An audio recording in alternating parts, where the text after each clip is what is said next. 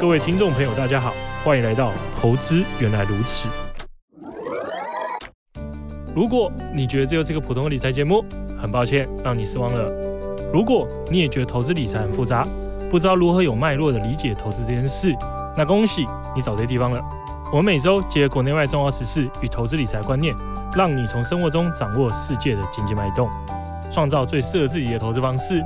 你将会发现，投资原来是这么简单的一回事。大家好，欢迎收听《投资原来如此》，我是曹妮妮，我是罗小小。那今天我们要来蹭一个爆红事件——哥吉拉。对，哥吉拉事件，你要讲那些懒人包吗？啊，玩一下。我以为你会讲。哦，反正就是有一个女生嘛，她就是在那个 FB 的匿名公社上面，然后就是讲说她的一个亲戚小孩来家里玩，然后看中她老公的那个哥吉拉，然后她就把她的哥吉拉的那个。公仔送给那个亲戚的小孩，然后她老公回来就要跟她离婚。没有，你你把很多故事的细节省略掉。她老公回来很生气，然后她她老公好像就冲出门嘛，然后冲出门之后买了十几万的玩玩具回来补偿自己。她老婆看了就发飙，然后老婆就回娘家，然后老婆叫她说 你不道歉我就不回来。然后老公说反正老公用很。反正老公回答说道什么鸟歉，嗯，然后反正她老公说有这么细节吗？有有有有有有，这是后来的完整的故事，哦、后续啊、哦，对，哦，那那你怎么看这个事件？给一点评论呢？我们节目可以给这种评论哦。没有，哎、欸，我我没有，我完全挺那个老公、欸，哎，当然啦、啊，谁会挺那老婆？啊、老婆不正常吧？对啊，就很有事、欸。就我觉得要尊重对方的兴趣跟喜好，嗯，对啊啊。另外一个人把你觉得很重要的东西拿来丢掉，谁会很开心？嗯，哎、欸，可是这你你那时候不是说这是创作文吗？但我之后去看，发现他不是创作文、欸，所以是真的吗？是真的，就是有一个男的出来说那是他创作，但是之后又有一个说是就是管理员出来说不是。可他怎么那个他怎么证实不是？因为管理员知道是一个女的、啊。对，可是我意思是那个女的，可能那女的搞不好就是编的啊。哦，你说就是对啊，谁知道真的假的？哦、啊，反正这件事就至少。给大家无聊生活中带起很有趣的 话题，蛮有可能的吧？我看下面有很多都很有共鸣，说什么就是很，就是本来就是小时候就很常发生这种事件，就是妈妈会把你很贵重的，不是老婆，哦、对不对？对啦。那现在真的很多人就是会买这些玩具当投资啊，真的真的可以赚吗？我觉得当有些人不是当投，像我一个我一个同学，嗯，他就是买很多，应该就是累积下来超过一百万了。哇塞！对，就是很喜欢买玩具。都有，像是一些什么钢铁人的公仔啊，这种就是你你常会知道，像哥吉拉模型啊，钢铁人公仔嘛，漫威系列啊，那无限手套啊，它可以买到百万哦。那你就一直买一直买，因为其实不便宜。你一个新出来的这种大的，可能是六七千以上，或是上万块。嗯，那你买了好几年，每年一直买，一定超过一百万。嗯，哎，很多女生也会买包包，然后精品、钻石啊那一种。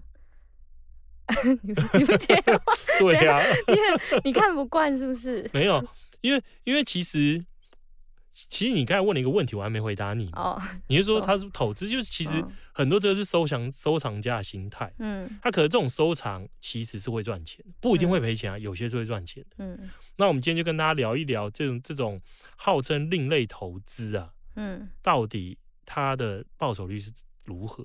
对，跟大家想象一不一样。我们去查了那个买包包，然后就发现其实包包就很像车子，因为买了基本上落地就是会掉价，所以基本上包包算是保值，不太增值，除非是有一些特定款啦。因为就是可能包包哦，包包它会就是过一阵子，可能过个十几年、二十年，然后他们的官方定价就会调涨，然后你在二手市场再用打折的方式卖，可能刚好就是比你当年买的还贵，所以才才可能比较保值。所以其实就是抗通膨的意思，就是因为包包跟随着通膨，通膨越来越贵，对，然后你旧的包包就会跟着新的包包水涨船高，所以卖价钱比原本包包贵。对，而且我看那个报告，然后他们是就是还是有分诶，就是款式啊、颜色那些，像什么二零二一年最流行的款，就是呃卖的最好的、投报率最高，就是像什么绿色、红色、蓝色、银色。或是不败的一个黑色，然后像是一些粉红色啊、白色、黄色这种，就是投保率会比较低，因为它转卖、嗯、哦，因为它比较难保养，所以转卖的时候，哦、保养对对对。哦、我还想说，如果是流行颜色的话，反正我过几年流行的颜色变，就可以重新拿出来赚钱。哦，有可能啊，嗯，但是还是要看，我觉得还是看款式哎、欸。我看这边它的那个就是统计是写说，就是 Hermes 是最最保值的，原来是几乎最贵，对啊，最贵的，它地位最高。哎、欸，可是我觉得真的就是有需求才会有市场，因为像我就很喜欢那个蜡，我不是很喜欢蜡烛嘛，然后有一款就是叫做埃及麝香的蜡烛，就你知道 Yankee 这个牌子吗？它是埃及麝香的蜡烛，然后它已经在美国已经停产了，然后它在网络上就卖到一颗两万块台币，台币对两对台币。然后那个人就写说，因为这颗已经停产，他也只是随便写写，看会不会真的有人要。哦，可是你说的这种是它有，就是说就有点类似有行无市啊，就是它有价格，可它没有卖出去，不一定不一定能成交了。对啊啊，就是如果真的有人很喜欢，就会去买。像我是就不会，可是就是绝版品，所以很特别，嗯，对啊。那也很多人会去买乐高。对，乐高的话，其实我们查了一些，我们其实研究了几个，一个是包包，嗯，然后乐高，然后葡萄酒，然后艺术品，我们都、嗯、我们都有去查一下那个过往的那个平均报酬率，嗯，然后乐高其实出乎意料的好，嗯嗯，乐高他说长期下来，他的长期大概从一九八八年以来。然后它的平均的报酬率大概是十一十一趴左右，这、嗯、很惊人呢。对，蛮高的。他研究了两千多套，就是一九八零到二零一四，然后两千多套，它平均回报率大概是十一趴。所以其实很惊人。可是，可是其他里面有一个少算少算的，就是其实。因为乐高它它要拿去卖，还要是未拆封，嗯，那你要是保存品质佳，嗯，所以其实还有一个很重要的成本就是仓储成本跟保管成本了，对，因为你要有空间摆它，那你还要维持它的外观，嗯，那这个其实是在算这种回报率里面没考虑到，嗯，那不过我觉得这种东西，因为很多乐高的收藏家是本身热爱了，嗯，对啊，那热爱它。你买热爱的东西，然后过一阵子好像还可以赚钱，好像是有点像是把你喜欢的兴趣同时变成可以赚钱的方式，嗯，对吧？可以带给心理上的满足感。可是，可是乐高都要全新未拆封，哎，你可以买两套啊，呃，那你真的很有钱。就是像那个收藏球鞋都会这样，哦，他可能会一次买三双，嗯，一双拿来穿。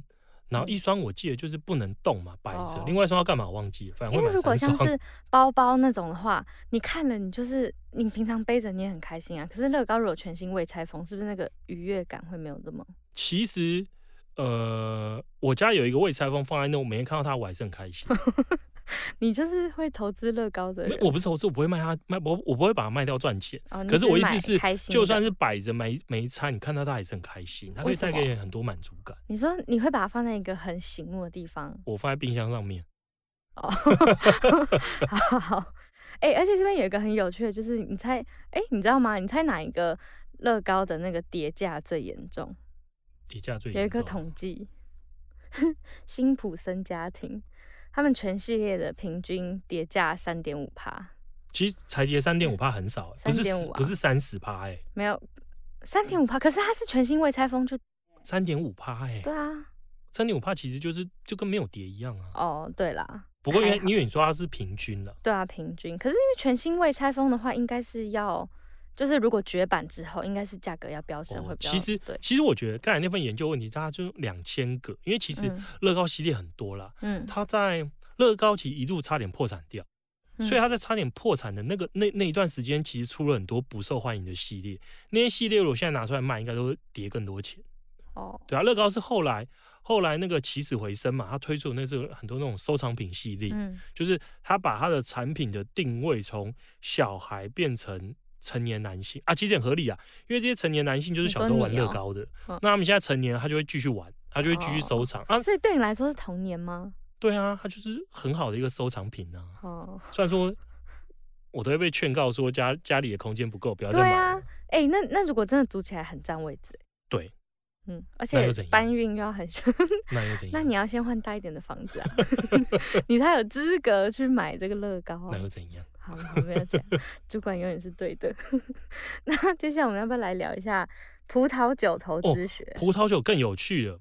葡萄酒的报酬率查起来也是在十个 percent 之上，嗯，而且我们发现一个很逗趣的点是，嗯、呃，其实因为今年以来，今年以来，因为联总会收钱嘛，就是他把货币政策从宽松变成紧缩的升息，然后也开始缩表了。所以其实今年以来，我们可以看到的是几乎所有风险，几乎所有资产都大跌。嗯，从避险资产的债券、公债跌，那非非避险资产的一些投资的的一些高收益债券也跌。嗯，然后黄金价格也是很凄惨，那股票价格也跌。然后到现在，我们看到是连之前在上涨的一些大宗商品、原物料价格也在跌了。嗯，所以其实今年看起来应该很少有投资是赚钱的。嗯，可我们发现了一个指数，这个指数是一个九的指数。嗯，它编转下来里面有，哎，我有点忘了，里面是几十支还是一百支？应该是一百支酒组成的。他把这一百支酒编成一个指数，是官方编的指数？不是官方，就是有一家公司编的，卖酒商。其实我有点忘这家公司在干嘛，哦、对啊，可能应该是跟酒有关联，嗯，他就编了这个指数。那他今年以来价格其实持续上涨，嗯，他是唯一一个。很少数啦，就是很少数在、嗯、在一个市场不好的情况之下还逆势上涨，而且它从二零二一年开始一路以来就是一直涨，嗯，所以就很有趣啊，就是其实因为我们原本想说，当市场钱不够的话，应该所有的投资都会都会跌嘛，嗯，尤其是如果有一些。投机性更强的，像比特币这种，嗯，理论上应该更对资金的流动性更敏感，对，所以应该跌更凶。他没想到发现酒竟然是既然是涨的，而且我们去发去再去研究一下，发现说，如果长期下来啦，酒的报酬率其实如果跟单纯的标普五百指数比是更高的哦。如果不含息啦，只看价格变化，不复利的话，对对对。可是如果你把息拿去算在里面，然后滚入再投资的话。标普五百就会比较高，但其实这样葡萄酒还是很厉害，对，很惊人。啊、而且他说葡萄酒的一个，他说酒啦，酒的特色就会是它跟传统资产的关联度很低。那传、嗯啊、统资产就是股票、债券嘛，嗯嗯，所以你的景气循环，你的股票表现的好坏，跟葡萄酒价格没有太大关联。嗯，那另外就是它波动低，然后它在景气不好的时候有比较好的一个抗跌性，嗯、所以他说从这几个观点来看。它好像很适合做作为一 个你的资产里面分散的一个工具。这是不是代表市场再糟都不能阻止我喝酒？是吧？有钱人的生活还是要。他这是高级酒，他有提到这是高级酒，它里面不是我们这种一般人不包含乐色酒在里面。他就说一百个啊，他就一百支选过的那个什么产地年份值得投资。他有说这叫投资等级。哦，他们也有分投资，我看出来第一次知道啊，原来不是债券有分投资等级，酒有分投资等级。嗯，对对，他说投资等级里面他精选的这一百支编成的指数。而且那些酒的名字，我们应该都是完全不会念的那一种。对我，我看一下来，我只认出了勃艮第。那只是一个，那不是。对，我只认出地名，可是它它完整名称里面包含那个产地了。嗯，好了，我们都不了解，我只喝那个 Costco 两百三十八块。哦，你还有一个故事可以分享啊？大润发葡萄酒会赚钱这件事。我那时候在收集资料的时候，然后就看到，就是大家就说最会涨价其实是大润发的酒，因为它在它在几年前是两百多，然后到了过了几年就涨到四百多，所以可以百分之一百 percent。对啊，很厉害。可是重点是你当初买了大润发的酒两百块，现在可以去市场再卖两 四百块卖出去吗？哎，可以吗？我觉得应该可以，因为酒这东西越久并不是并不会不好，反而是更有价值嘛。光是比如说卖给朋友，而且我卖的比现在的零售商便宜，所以应该是有人买。好像可以哎。对啊，可是因为我觉得酒最大的问题，嗯，一样跟乐高一样储存，而且其实比乐高还麻烦。哦，乐高你不用管温度，嗯，你只要。空间，然后摆放的时候，摆放的方式不要不要有乱压到，嗯，它、啊、可能湿度有控制好，嗯，就好了，嗯，啊，可是酒不一样啊，哦、酒那个角度你要酒架，对对对，嗯、然后还要温度，还要湿度，而且酒我觉得更难是，它里面有提到，所以他说建议如果你要把酒纳入你的投资一环的话，你要请专业的人帮你挑。因为你根本不懂啊，嗯、你怎么知道挑酒？对，嗯、你根本你连买哪一支酒都不知道，嗯、你要你要怎么去建这投资组合？嗯、所以他说你要找专业的人帮你选，帮你储藏，帮你保存，帮你管理。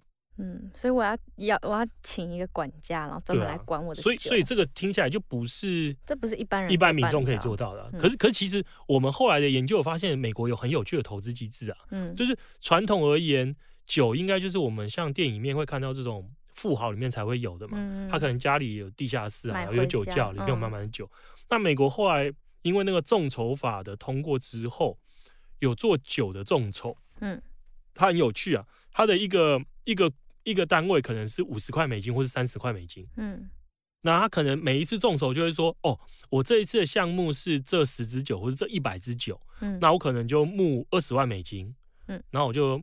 最低可能就五十块嘛，你要买多少都可以啊，你要买买五十块、一百块、一千块、一万块都可以。嗯，然后众筹满之后，他就把这钱拿去买酒，然后这这个东西就变一个投资组合。嗯，然后每天会有它的价格变化。那、啊、如果你想卖，你就可以把你的这个股份再卖给别人。这完全就跟金融商品一模一样。对，就很像，就是它让你投资酒的同时，你不需要担心这些如何挑选、如何保存，然后甚至是我要卖要去哪里卖的风险。那如果有一天我就想要喝呢？我想喝我买的那一款酒，去大润发？不是，那不是高级酒吗？如果不是，可是如果我已经买到很高了，可是因为它是它的概念有点像是你买是这个这里面的一个股份，其实你不是拥有这个酒，嗯、所以你卖你是把这个股份卖给别人，所以根本就很可以造假。我如果随便拿一个，比如说一个古董或者是一个钻石，然后就说我有这个东西，然后大家来卖，你讲没错。所以所以其实它重点就是它受有没有受到监管。嗯、那监管是谁监管？然后大家信不信任他嘛？对啊，啊，因为他在美国是受到美国 SEC 的监管。嗯、那我觉得很多人会觉得说，反正我就买五十块美金或是几百块美金，就不是多少金额，有什么好担心？但真正的富豪是不是根本不会玩这个、啊？富豪就自己家里有酒窖了啊，这些就是 想想买，但是又喝不，想参与酒的市场，然后又你的你的规模不够大，嗯、你没办法建立酒窖，或是找找像蝙蝠侠里面那种管家帮你管理的人，嗯。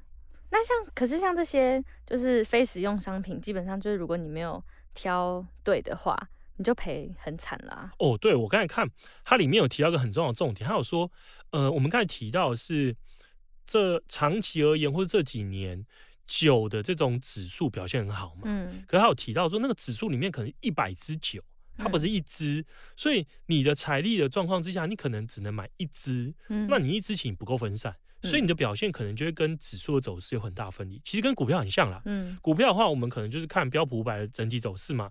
那就算是标普五百在上涨的时候，这五百只公司，这五百个公司股票都涨的嘛？当然不是啊，也有公司股票是逆势大跌的啊。所以在酒的逻辑也一样，就算是整体而言大家都在涨，有很有可能你挑的酒的价格表现很差。那也因为酒的价格比较高，所以你说你要做到分散，一次买好多支这么高价酒，其实风很难啦。嗯，它其实就真的是比较适合是给有钱人做分散投资的一个工具。嗯，可真正的有钱人，应该他们的主要的投资应该还是不会放在这种奢侈品上吧？应该还是放在 股票啊。他们其实当然就是各类都有嘛。因为其实我们刚才还少提了一个，还有一个很有趣的，就是嗯、呃，像是什么邮票啊。艺术品、古董这一类，这一类也是另类投资，嗯、啊，也是有钱人玩的。然后还有一些那种叫什么经典车，就经典的那个很老的那种车，嗯、这一类也是可以当投资。还有说整体而言，这一类投资如果从一九零零年到二零一二年，其实一百多年了嘛，这一百多年下来，它的平均报酬率是六点四 percent，嗯，还行啦。它就大概是介于风险性资产跟防御性资产中间。它的报酬率比股票低，可是比防御性质很高的公债啊、黄金高，所以就是一个很有趣的分散投资。可是因为也因为它的难度很高啦，像艺术品，你要怎么挑？嗯，而且你买艺术品的每一个的成本都很贵，嗯，然后你说像是什么经典的车啊，这也不是便宜货嘛，嗯，对啊，所以就是你还要有那些空间啊，那些成本，你要有仓储管理，然后还要有专业的知识跟眼光，对。嗯，真的不是我们平常人可以玩的。对啊，可是它就是一个，呃，因为其实我上次我刚才提到那乐高部分，他在那里面论文里面就有提到说，他其实说以乐高其实相较于跟跟红跟酒一样，都是属于市场波动相关性比较低，波动比较小。他说，其实 我是觉得这个结论其实真的很逗。他说。在你的资产投资组合里面纳入五到二十 percent 的乐高是一件合理的选择。你说在我的资产里面，整个资产配置里面纳入纳入乐高，他说可以降低你的波动程度。嗯，对，可以增加你投资的 CP 值。那我们传统什么股六 债四是不是？可是他说你股票跟债券还是要有啊，只是他说建议你可以纳入乐高，是要变成乐高要二。那不是五 percent 啊，五 percent 开始，然后到两成，你可能是买五趴十趴嘛。那也要很懂挑啊，不然二十趴都放在这种就很逗了。我觉得正常不会这么做啦。他那篇的论文结论是这个，对，他里面有提到，他里面有提到这一点。他写到二十是很高，五到二十就是这个范围。他说可以纳入，可是因为这是回测出来的啦。嗯，那当然，过去这三十几年的回测能不能代表未来？不知道，不一定，因为因为因为你说乐高能否永续存在，然后是否大家都还是持续认为它是一个好的收藏品，甚至是它的二级市场能保持一样的的流动性跟活力，这点其实并没办法保证。他只是说从过去的数据来看的话，那如果跟过去的表现一样，它其实适合来当分散的一个配置。嗯，那像我们这种就是买不起十五万美金一支红酒的，或是一个。铂金包的，你可以买那个啊，大润发葡萄酒不是两百块吗？烦呢、欸，那我们那我们投资该怎么办？我觉得啦，就是这几年其实呃，国外流行就是在讲另类投资啦。嗯，在在在国外讲了好久，因为另类投资的优点就会是它它虽然要锁的天期比较久，像酒。酒，他说你你买的时候卖的年份要是以通常是以三为倍数嘛，所以你可能三年后、六年后或者是十二年后把它卖掉，嗯，所以你会有一段类似闭锁期，你就是要一段时间锁在那。那也因为这种类似闭锁期，你用时间发挥效果，所以它才会带给你有时候优于一般我们接触资产的报酬。关键是在这，就是因为你丧失了短期间内的一个流动性。那我觉得一般人其实就。我觉得一般人很难克服这一点，因为一般人就觉得我买投资，我随时都要能卖掉，随时都要能交易嘛。对啊。所以一般人为什么报酬率通常没那么好，就是因为追求流动性，放弃了，放弃了，放弃了，我我没办法，没办法接受这种闭锁期长的产产品。嗯。那那我觉得，如果你是能接受这种概念的话，那其实就换个角度想，你如果一个股票型基金，你很长期不会去卖它，你真的很长期持有，其实它的投报率，照我们刚才讲的嘛，它其实。比比我们刚才讲的所有的商品都还要高，嗯，如果加股息，嗯，所以它其实，如果你的耐心持有时间够长，中间没有去随便乱买进卖出，然后投资够久的话，它的报酬率是不输我们刚才提到那几类资产，嗯，那那几类资产的优点是什么？优点是虽然说它报酬率比较低一些些，可是它在股票下跌的时候有抗跌或者逆势上涨功能，嗯，可如果你一开始就是长期投资人。你一开始就是说我我知道我要投资的是十年或二十年或是以上，那你本来就不需要因为中间的起起伏伏而跟着买进卖出啊。嗯，所以所以其实你就不需要用这些资产来分散你的一个风险。可对投资人来说，有耐心长期持有真的是最难的一件事。可是这才真的是投资里面最重要的一件事，因为像刚才提到那些另类投资，他们。就算是长期下来的平均报酬率很好，可他们都需要时间。嗯，你没有时间，他们也很难给你很好报酬率。对，刚刚、啊、那些东西就是要等它绝版之后。对，对，就是你要好的眼光挑，挑到之后绝版，绝版之后等一段时间，然后价格起来，然后才会赚很多，嗯、并不是说什么哦，我今天买了，明天就可以很高价卖出，根本不存不存在这、啊、不存在这些事情。对对对嗯，好，那今天的节目就差不多到这里。那在节目的最后要来提醒大家，现在到聚亨买基金开户，输入我们的限定代码 FUNDDA 就会送你红利点数。那有任何问题都可以加入我们的 Facebook 社团，叫做“投资原来如此”，然后也可以去我们的聚亨买基金的官方 Facebook、Line 跟 Instagram 按赞，然后详细资讯都放在 Podcast 的资讯栏，大家可以直接点进去看。那今天节目就到这里，谢谢大家收听，我们下集见，拜拜，拜拜。聚亨买基金，买好基金，随时都行。本节目由聚亨证券投资顾问股份有限公司提供，一一零金管投顾新字第零零八号。